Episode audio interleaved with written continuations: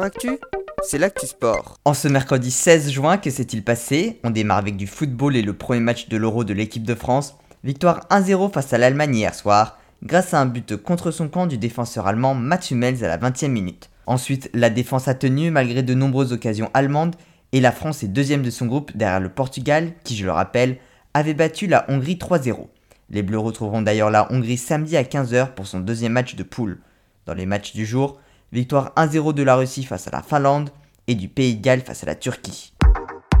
En volée, dixième journée de Ligue des Nations, l'équipe de France affrontait les Pays-Bas, défaite des Bleus 3-7 à 2.